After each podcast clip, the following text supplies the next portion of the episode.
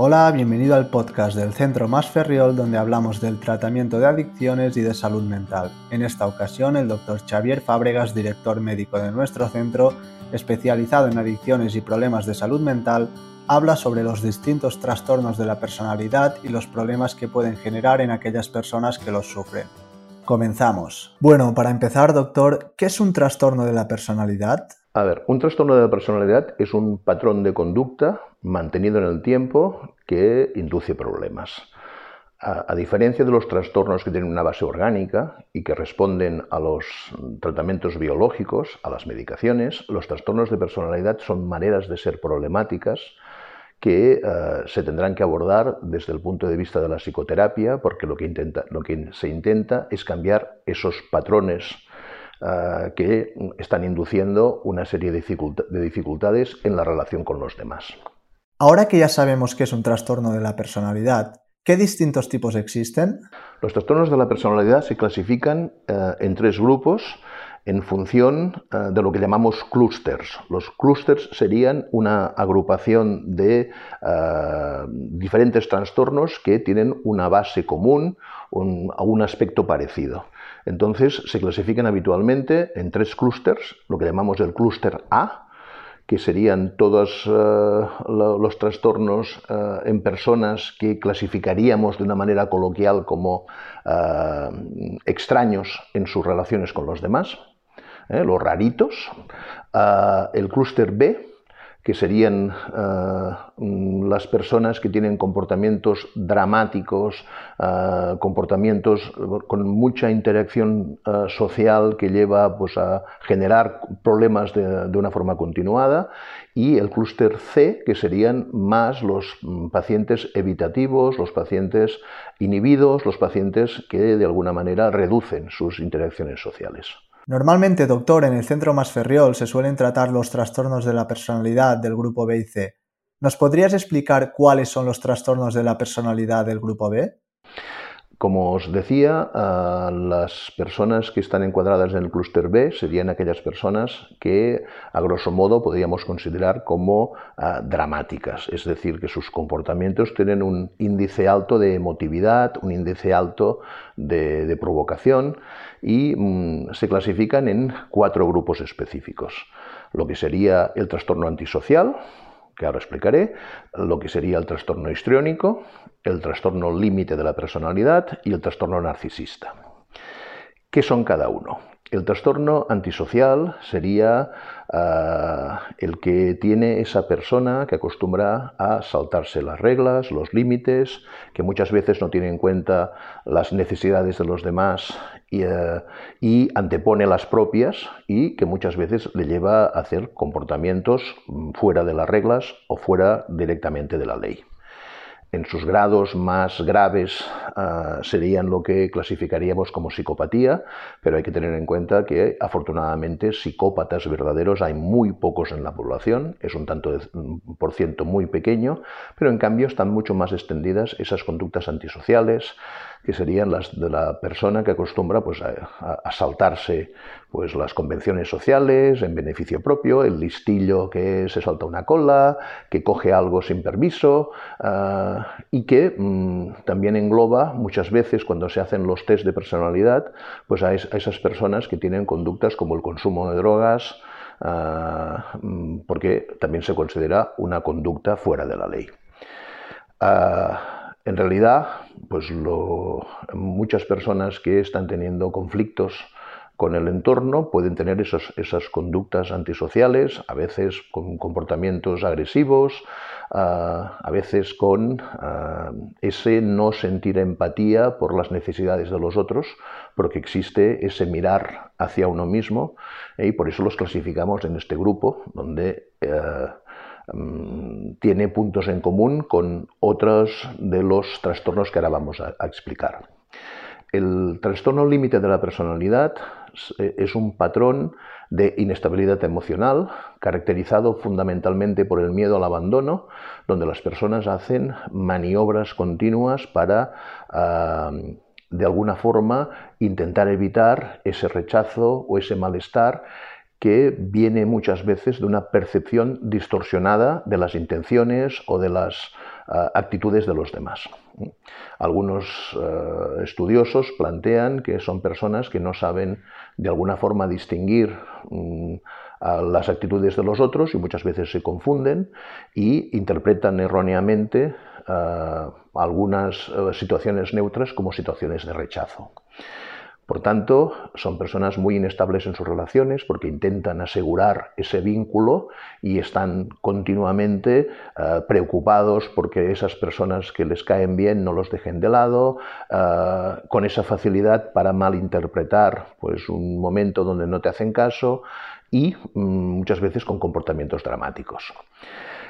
Acostumbran a haber eh, momentos de mucha intensidad en las emociones que a veces se se intentan paliar ah, pues haciendo mm, acciones mm, que van un poco a intentar asegurar que esas personas con las que uno quiere tener contacto no se separan y por tanto hay muchas ah, discusiones, mucho dramatismo, incluso a veces un rechazar antes de sentirse rechazado. Y mm, en muchos casos existen momentos donde hay un descontrol de los comportamientos, Ah, en el sentido de hacer, por ejemplo, compras compulsivas, de consumo de sustancias, de aceptar situaciones de riesgo, ah, por ejemplo, conducir un coche a gran velocidad ah, y eh, es bastante habitual el hecho de las autolesiones como una manera de llamar la atención, pero también como una manera de calmar el malestar psíquico. El hecho de mm, hacerse una, una herida ah, con, un cuchillo, ah, el hecho de quemarse, el hecho de dar un puñetazo a la pared, parece que a estas personas les permite ah, sentir la sensación del límite. ¿eh? Y acordaros que lo llamamos trastorno límite precisamente por esa sensación de desbordamiento, como si no existiese la posibilidad de que uno se, eh, eh, se encontrase en paz, sino estar, estando continuamente en una situación de tensión en la preocupación de su relación con los otros.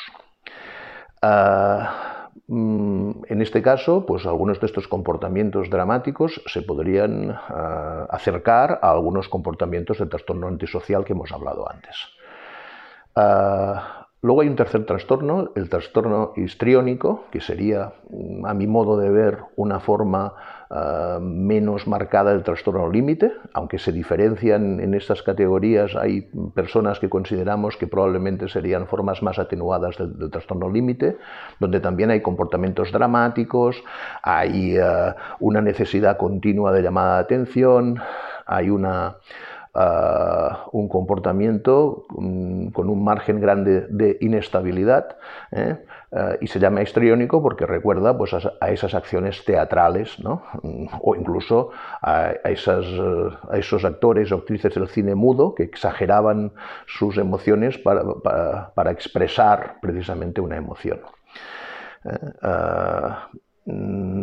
En este caso, ya os digo, estamos hablando de también de un patrón inestable, de un patrón de subidas y bajadas, de eh, buscar continuamente eh, ese refrendo a lo que uno piensa en la mirada o en la aceptación de los otros y por tanto también son personas que están continuamente en tensión. Y el último que corresponde a este grupo sería lo que se llama el trastorno narcisista de la personalidad, donde ah, la persona que lo, que lo sufre es alguien absolutamente preocupado por la opinión de los otros, con una necesidad a veces de imponer lo que él piensa o lo que ah, él ha decidido o ella ha decidido, con, ah, como una manera de que se reconozcan esos, esas capacidades o esos valores especiales, pero que en realidad la mayoría de las veces esconden eh, exactamente lo contrario. No estamos hablando de una situación de seguridad, sino al revés, una inseguridad eh, muy grande que necesita que los demás eh, la desmonten afirmando que esa persona que siente esa inseguridad pues tiene esas, esas virtudes, esas capacidades por encima de la media.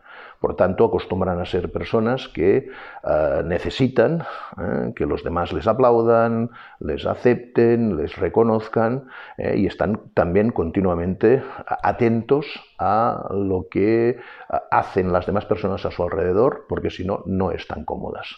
Acostumbran a ser bastante metementodos, a sentenciar o a dar opiniones que creen absolutamente fundadas y que eh, son de alguna manera lo que les permite, si los demás se las aceptan o se las reconocen, pues su forma de mm, darse valor a ellos mismos. Y ahora que ya conocemos los del grupo B, ¿cuáles son los trastornos de la personalidad del grupo C? Los trastornos de personalidad del grupo C agrupan lo que llamaríamos eh, el grupo de las personas temerosas. Ah, mm, en este grupo hay tres tipos de trastornos, el trastorno evitativo, el trastorno dependiente y el trastorno obsesivo-compulsivo. ¿eh? O anancástico en otras clasificaciones. El trastorno eh, evitativo sería el habitual en aquellas personas con dificultades para enfrentarse a cosas que les producen angustia, con una mm, actitud habitual de intentar evitar aquello que les cuesta, que les preocupa y por tanto con una tendencia a procrastinar, es decir, a no tomar esas decisiones que en el fondo no saben cómo tomar. ¿Eh? acostumbran a ser personas con tendencia a hacer conductas eh, fóbicas, ¿eh? que serían esas conductas donde se exagera absolutamente el miedo ante situaciones concretas. Por ejemplo, pues en la agorafobia, el miedo a estar en exteriores, en situaciones donde haya muchas personas, donde uno cree que no puede controlar las cosas que le van a pasar.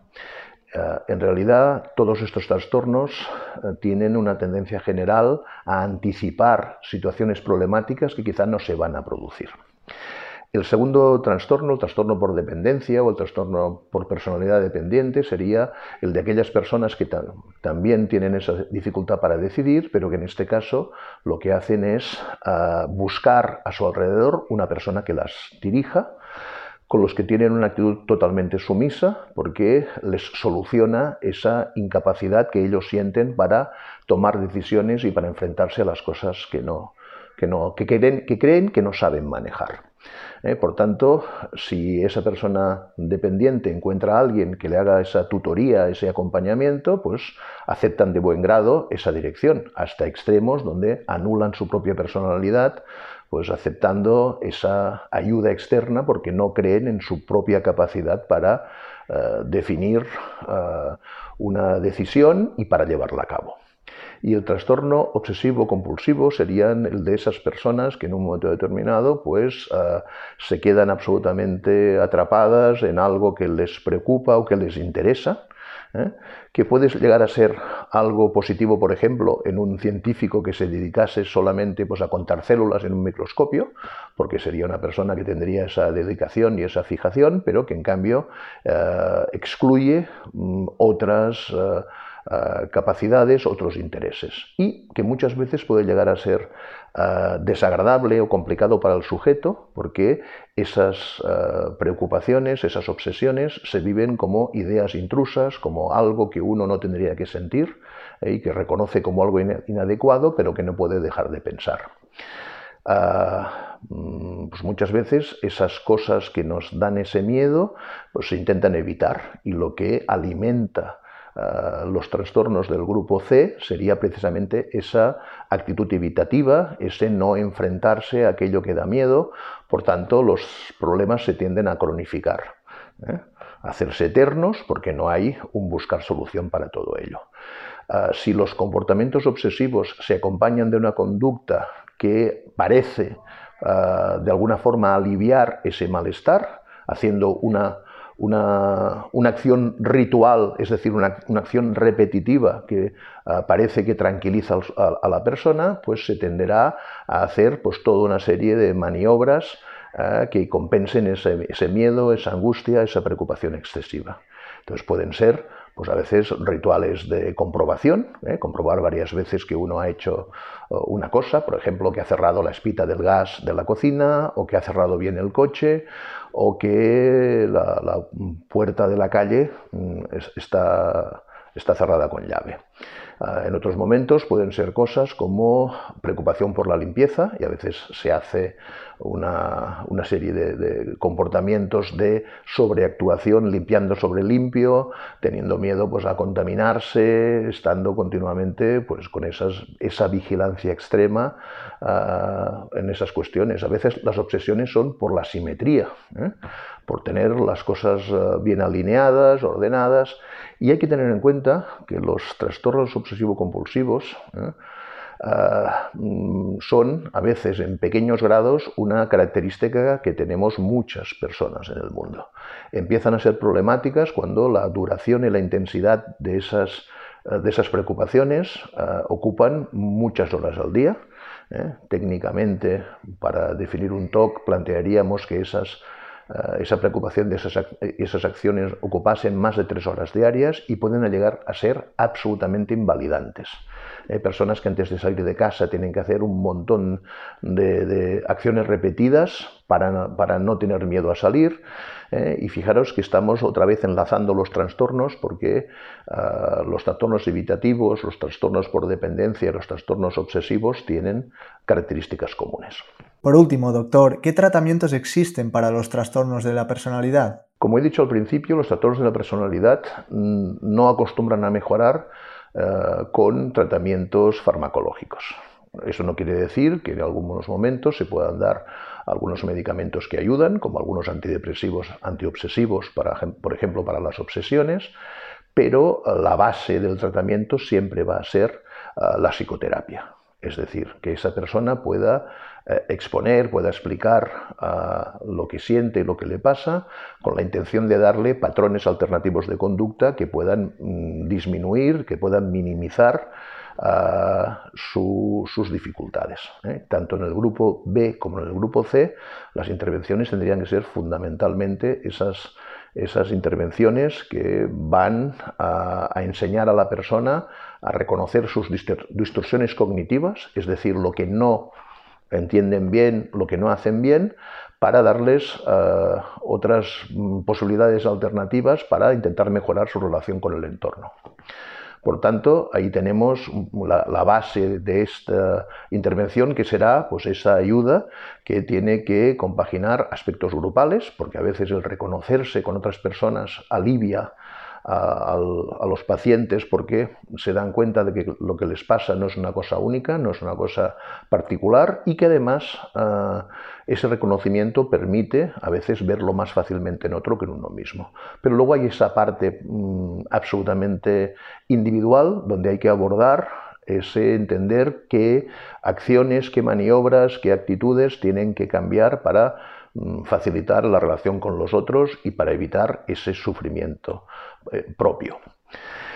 Ah, hay que tener en cuenta que los tratamientos, porque son patrones de conducta muy, muy estables y muy prolongados en el tiempo, van a necesitar pues, de una continuidad ah, a largo plazo. ¿eh? No es una historia que se cure ah, como sucede en otras, en otras patologías psiquiátricas donde hay un episodio complicado, sino que a lo largo de la vida de los pacientes habrá diferentes momentos de descompensación.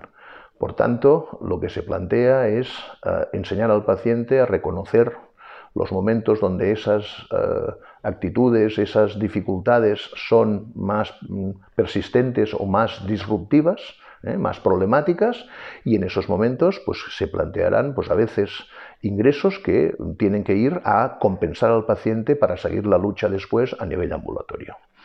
Por tanto, no serían patologías que precisen o que se beneficien de ingresos muy largos, sino que una vez la persona está concienciada de lo que le pasa, tiene que plantear que tendrá que ir trabajándose esas dificultades a lo largo de la vida, teniendo en cuenta además que afortunadamente muchos de esos trastornos disminuyen de intensidad cuando han pasado unos cuantos años, en función de dos aspectos muy claros. Uno, el hecho de que el propio individuo reconoce ya lo que le pasa y ha aprendido pues, a temperar algunas de esas, de esas eh, situaciones que eran dramáticas, que eran provocadoras, que eran conflictivas.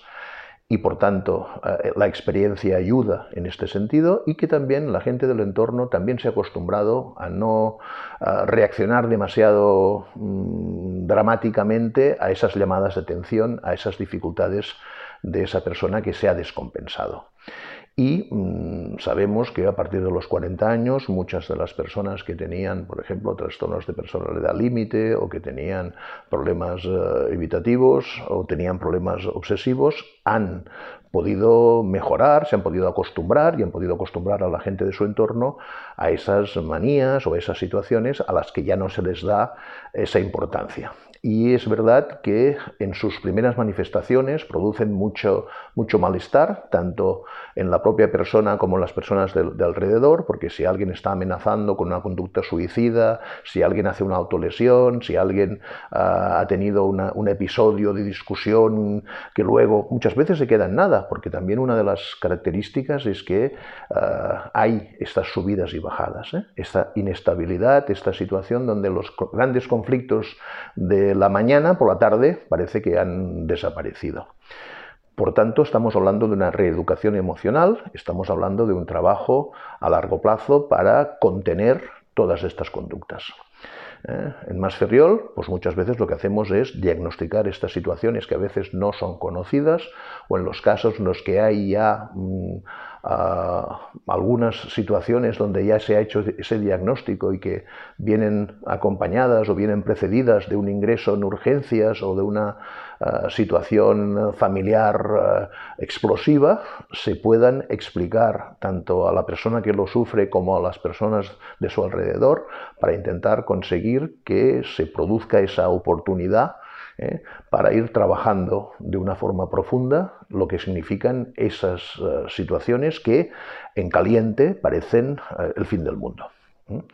Por tanto, siempre lo que hacemos es plantear que el ingreso con nosotros tiene esa característica a veces de parar algo que se ha descontrolado mucho, pero con la intención que cuando se haya mm, calmado la, situación, tener muy claro que habrá que seguir haciendo ese trabajo a, largo plazo. ¿eh? Y es muy importante ese diagnóstico porque hay muchas personas que tienen a lo largo de su vida esos, esos, esos episodios, especialmente en personas jóvenes que eh, preocupan a, la gente que los tiene a cargo, eh, todos estos, estos momentos donde todo parece que, que va, va, a ser el acabose y que luego, afortunadamente, pues permiten segundas, terceras y décimas oportunidades para ir mejorando poco a poco.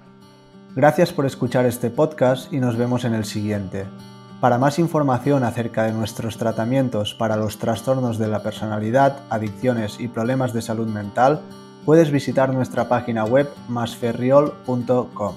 Hasta la próxima.